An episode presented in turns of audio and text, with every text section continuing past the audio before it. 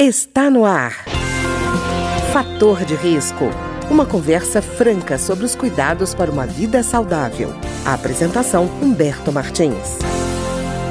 Olá, no programa de hoje nós vamos conversar sobre a hipnose e o nosso convidado é o Dr. Fabrício Nogueira, que é hipnoterapeuta e especialista em inteligência espiritual. Dr. Fabrício, tudo bem? Tudo bom, graças a Deus. E com você? Tudo tranquilo. É, Dr. Fabrício, primeira coisa, quando a gente fala hipnose, a gente vai na origem da palavra, ela vem de um deus grego que significa sono.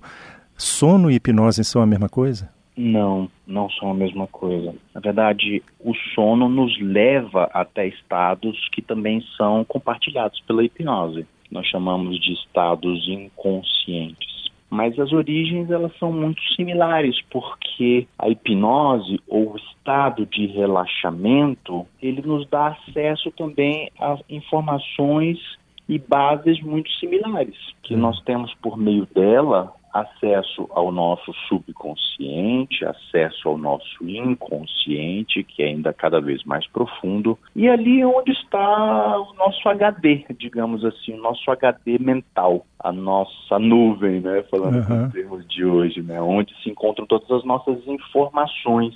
Então, assim, não é que a hipnose, na verdade, hipnose é só um método, certo. método para chegar a, para chegar a um estado que se assemelha ao estado do sono, sendo uhum. que o que é o objeto do sono ou da hipnose aqui são os conteúdos, as informações que são acessadas por meio deste método. E, doutor Fabrício, é, eu lembro quando eu era pequeno que tinha quadros de humor e filmes de terror que normalmente tinham aquele personagem sombrio que chegava e pegava um relógio de bolso, né, um, um Patek Philippe, balançava na frente da pessoa e dizia assim: agora você está em meu poder. A hipnose é assim tão perigosa? Muito pelo contrário, muito pelo contrário, Humberto. Na verdade, é como eu falei, a hipnose, ela tem o poder de colocar a pessoa num estado de relaxamento. Agora, se a pessoa der acesso ao hipnoterapeuta,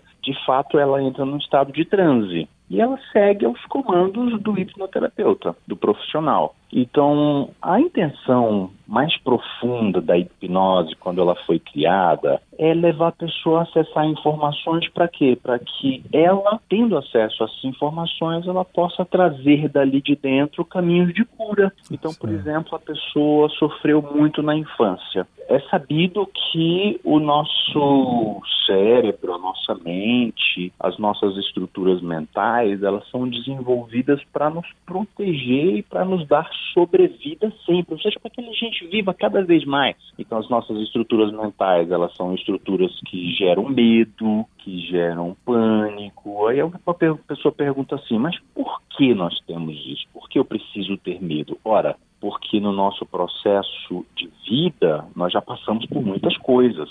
Então imagine você na origem do ser humano lá atrás, né, alguns milhares ou milhões de anos atrás, quando nós ainda estávamos numa estrutura primitiva onde havia caças e predadores. O que acontece? A estrutura do homem ela é criada para proteger. Então o medo ele serve para quê? O é. medo ele serve para gerar uma explosão de ação. E aí o que acontece?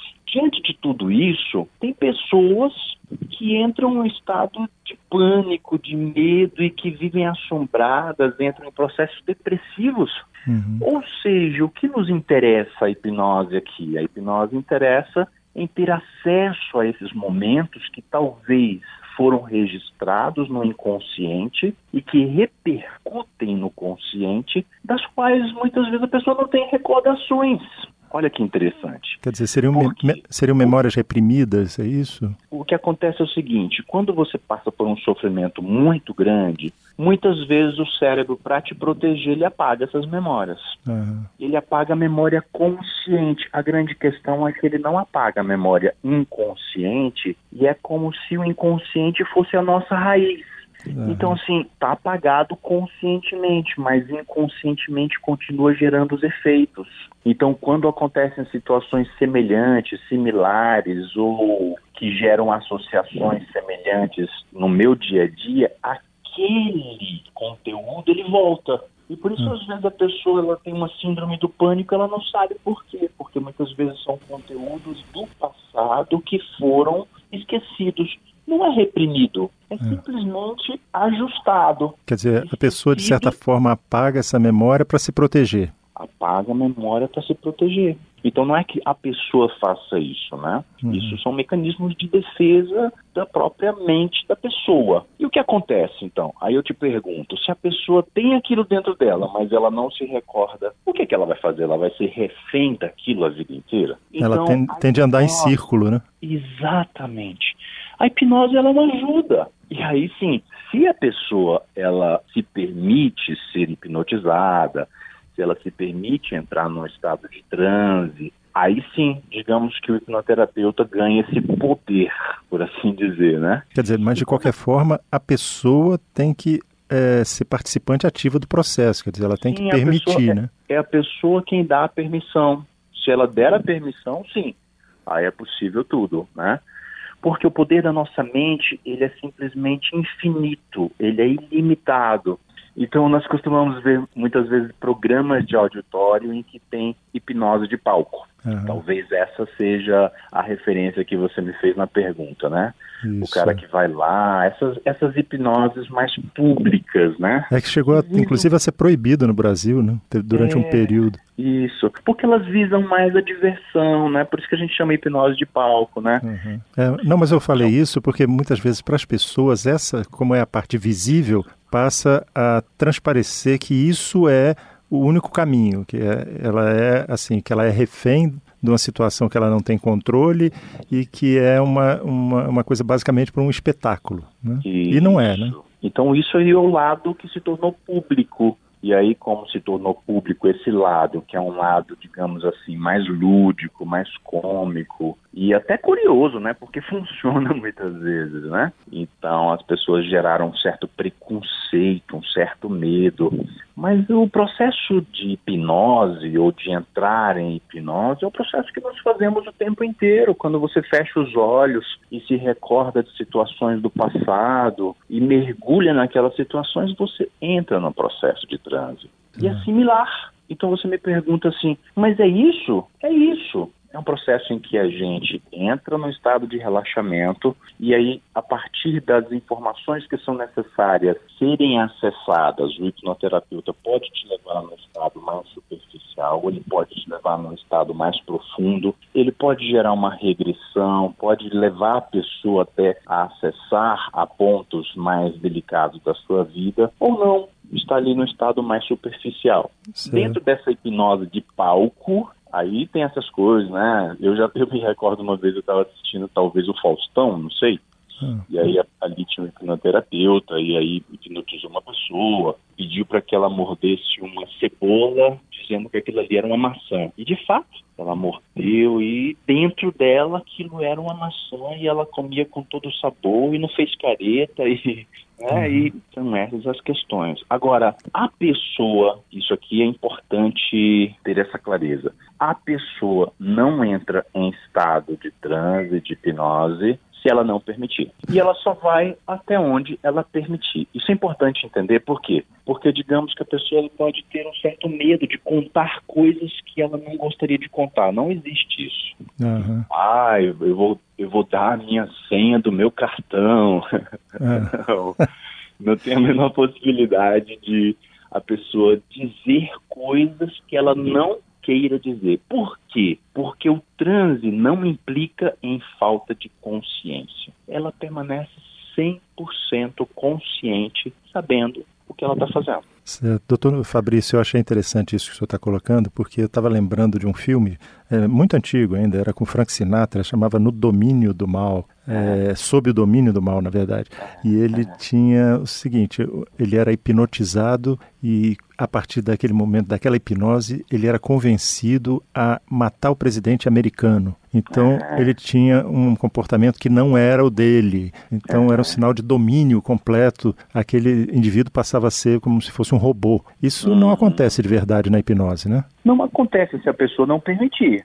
Então é bom entender isso eu só faço aquilo que eu permito. Mas isso no dia a dia é assim a nossa vida. Se uma pessoa te faz mal e se você permite, isso vai continuar, não é?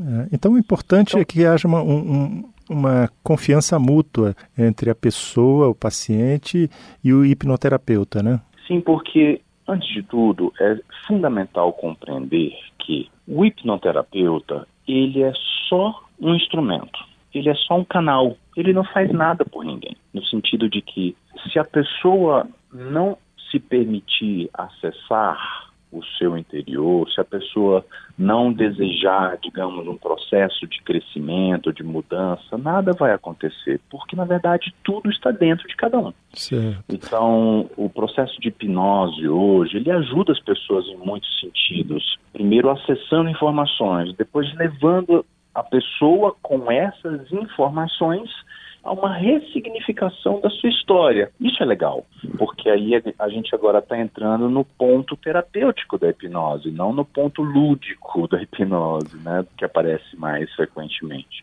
O ponto terapêutico, ele vai levar a pessoa a acessar informações e ela mesma gerar os caminhos que vão, digamos, tirar os nós do passado que vão desanovelar, digamos assim, as questões pendentes do passado e a partir dali vem os caminhos de cura, porque afinal de contas as enfermidades que nós percebemos são sinais que o corpo nos dá de que há alguns nós, há algumas situações do passado que precisam ser resolvidas, ajustadas e curadas.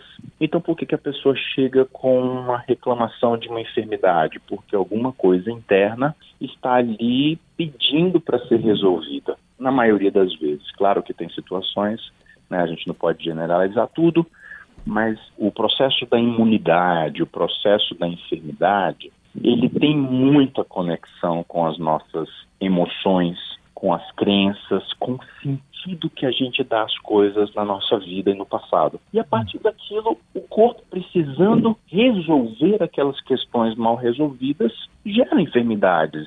Então, se uma pessoa chega com uma depressão, a gente muitas vezes pensa que a depressão é simplesmente uma sintomatologia neurológica, mental, né? Falta de neurotransmissores ali importantes. E é verdade, só que isso aí é a consequência isso aí não é a questão em si. Uhum. É o jeito que o corpo reage pedindo um ajuste interno. Quer dizer, já não é a causa, é o efeito, né? É o efeito, claro.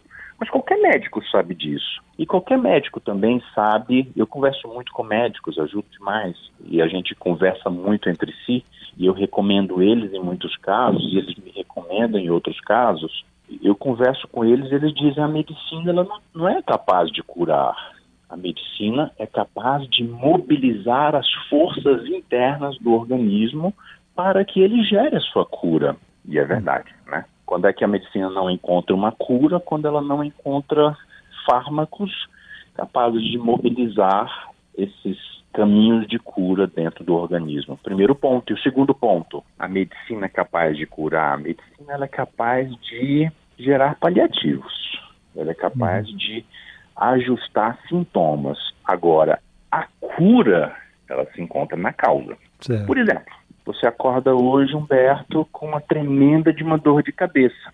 E aí, nós somos habituados, imagina, eu desde pequenininho, né, tinha dor de cabeça, o que, é que eu ia fazer? Ia tomar um paracetamol ou alguma outra uhum. medicação. Ok, Ali a gente está trabalhando com sintoma. Só que no momento que o corpo desenvolveu aquilo é porque existe uma causa. Inclusive, muitas vezes o médico fala: não venha medicado ao meu consultório porque você vai mascarar o problema. Né? Exatamente. E aí, pensa comigo numa situação. Veja bem, o meu corpo está me apontando uma luz. Aquela luz me mostra que tem alguma coisa de errado. E aí eu vou lá e eu apago a luz e a coisa de errado ela continua. Então a causa ela não foi tocada. E aí pode ser uma causa emocional? Pode. Pode ser uma causa física? Pode. Pode ser uma causa fisiológica? Pode. Pode. Pode sim. Tá certo. Eu queria agradecer então ao Dr. Fabrício Nogueira, que é hipnoterapeuta e especialista em inteligência espiritual e que conversou conosco hoje sobre hipnose. Dr. Fabrício, muito obrigado. Eu que agradeço, Humberto, e estamos aí. Para tudo o que for necessário e ajudar pessoas é sempre o nosso lema. O programa de hoje teve trabalhos técnicos de Ricardo Coelho. Se você tem alguma sugestão de tema ou comentário sobre o programa de hoje, basta enviar uma mensagem para o endereço eletrônico programa fator de risco, tudo junto, arroba gmail.com. Até o nosso próximo encontro. Fator de risco, um programa com dicas para melhorar a saúde. Uma produção da Rádio Câmara, transmitida por emissoras parceiras de todo o Brasil.